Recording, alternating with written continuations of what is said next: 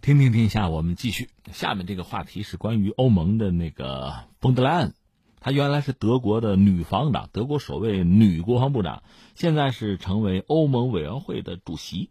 这个人之前我们还聊过啊，我们上次聊他，他其实离这个欧盟委员会主席就一步之遥了。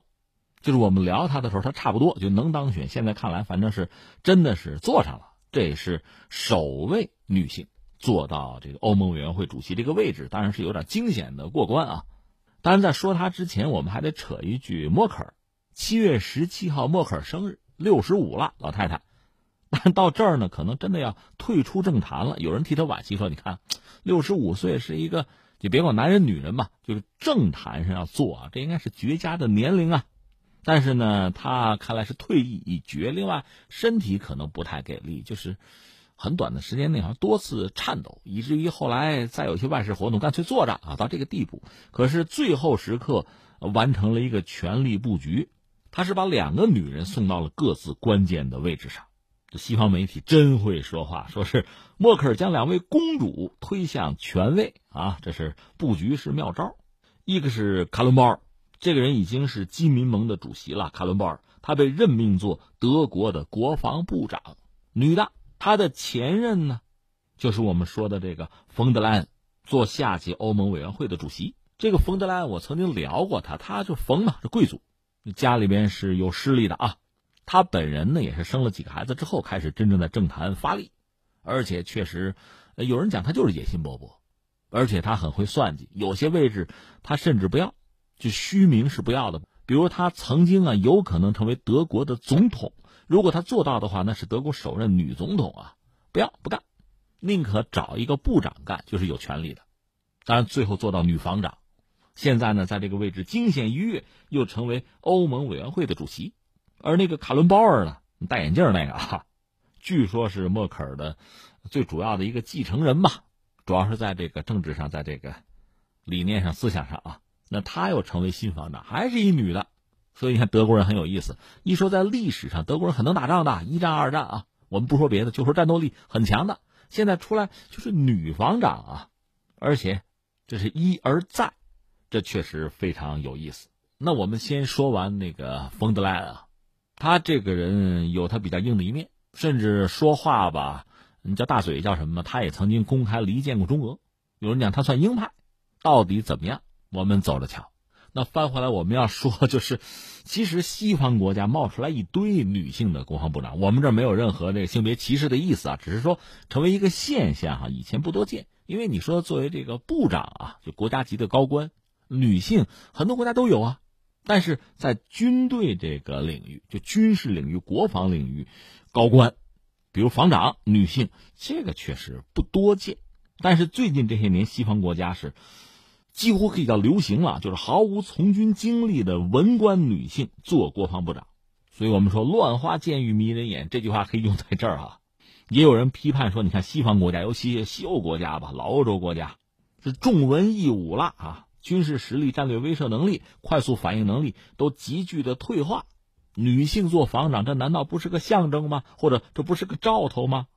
也有人说，哎，这是技巧，这是聪明，打打杀杀的事儿，美国人你去干去。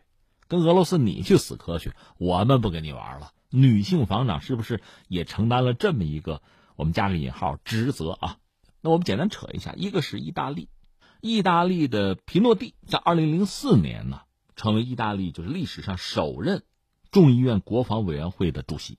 他是二零一四年吧，在伦齐政府被任命做意大利第三十五任防长，也是他们历史上首任女国防部长。那主要政绩是干什么呀？卖武器呀！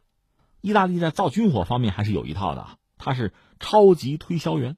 我们还可以再看谁啊？西班牙，西班牙人家不叫防长，叫国防大臣玛利亚·多洛雷斯·德克斯佩达尔加西亚，这也算是女防长啊。她是二零一六年十一月上任，就做国防大臣。另外，澳大利亚的防长也是女性吧？玛丽斯·潘恩，二零一五年九月。她成为澳大利亚历史上首位女防长，当然，澳大利亚那政府换的勤点儿，三年三年的，这就再说了。挪威的国防大臣是伊内·埃里克斯·索雷德，这位七六年生的，年轻啊，是二零一三年出任挪威的国防大臣，而且他呢，对俄罗斯还持很强硬的一个立场。在俄乌冲突的时候，他是偏向乌克兰的。另外，荷兰的国防大臣呢，布拉斯赫尔特，女性，这是一九七三年生人的，是二零一二年开始就做荷兰的防长。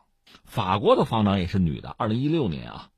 当然，我们得说曾经啊，叫做古拉尔，这是马克龙任命，但他现在已经离职了。因为日本那个前国防大臣了，就稻田朋美，你还记得吗？也是个女性。其实阿尔巴尼亚也是女防长，另外咱们邻居印度也是女防长，挺多哈。印度咱们不算，就是说，呃，欧洲国家吧，或者说传统西方国家冒出来这么多女防长，确实 让人印象深刻啊。那几个意思啊？一个可能还是和冷战结束，就欧洲的防务压力减轻有关。现在虽然和俄罗斯关系应该说还是有对峙的一面吧。总的来说和冷战时候不可同日而语。另外呢，整个这些国家在军费投入上相对来说都不是很高，所以特朗普不高兴吗？逼着大家掏钱呢。另外就是我们刚才说的，大量的欧洲人觉得这打打杀杀是吧，成何体统？我们要和平啊，和平发展是主题。你要打仗，美国你打去，我们连跟都懒得跟。所以这可能也带来一个结果，就是大量的房长确实是女性，但是。女房长未必不强硬啊，未必不鹰派啊，这点我们也要说清楚。虽然是文官，那动嘴的时候，有的时候也不客气，也不让人呢。你比如那冯德莱恩，他们的国内媒体曾经评价他就是冷酷无情。另外再说一句，就是他们这个文官制度很有意思啊，就说普遍的是文官领导军队，就现役军人反而没有机会进入这国防部的高层做防长，这是人家的这个政治制度使然吧。再就是很多西方国家军队也是长期的历练正规化建设啊，所以它管理模式是成型的。你别管谁当防长，就文官也好，没打过仗也好，其实实际的分量也未必那么重要。真正管军队的，那军队可能二号人物，所谓第一军人就是军阶最高的军人，呃，比如总参谋长，这可能是一个更加重要的角色吧。你比如在美国有这个参谋长联席会议主席。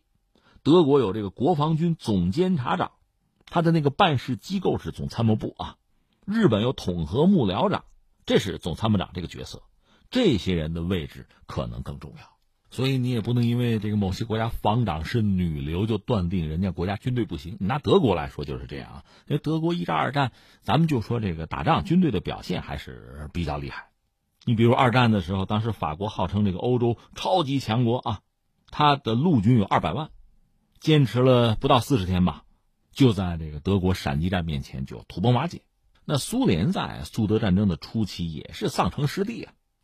后来二战结束之后，盟国一商量，赶快赶快把德国解决一下吧。一个呢是就是德国分裂嘛，东德西德了。东德等于说加入苏联这个阵营，而西德呢后来也加入北约了吧。本来呢西方人是希望让德国彻底的去工业化。你别搞了，种地就行了。但是后来发现不行，因为冷战背景吧，你还得说德国人有和苏联作战最丰富的经验，所以西德在一九五五年呢又建立了这叫联邦德国国防军，加入北约，这成为对抗苏联势力的前哨呢。但最早大概是六万多兵力吧，人数还不如在德国的美国人多。之后十年的时间就膨胀了，到一九六六年呢，大概是四十五六万人那个样子。到冷战后期吧。大概有四十八万人，就西德的国防军啊，说到底还是为了冷战的需要嘛。当然，因为德国比较好的反思啊自己的二战的罪行，也展开赔偿吧，所以德国武力相对强大呢，欧洲人倒还是放心。那德国人本身也很聪明啊，就是自身装备的这个武器研发什么的吧，那当然会动脑子。另外，更重要的外贸卖东西，卖的比较好的三样，一个是陆军的这个豹式坦克啊。再就是海军有一个游艇 U 二零九之类的潜艇卖的好，还有这个水面舰艇叫梅克，是一种模块化的护卫舰，就挣钱去了。那到现在，你看特朗普老跟德国人急嘛，老跟默克尔那急，增加军费啊，你不能老让我们美国人护着你们。呃，德国人动作也比较缓慢吧。呃，军费是答应要涨，但是说到底花那个冤枉钱干什么？又不打仗。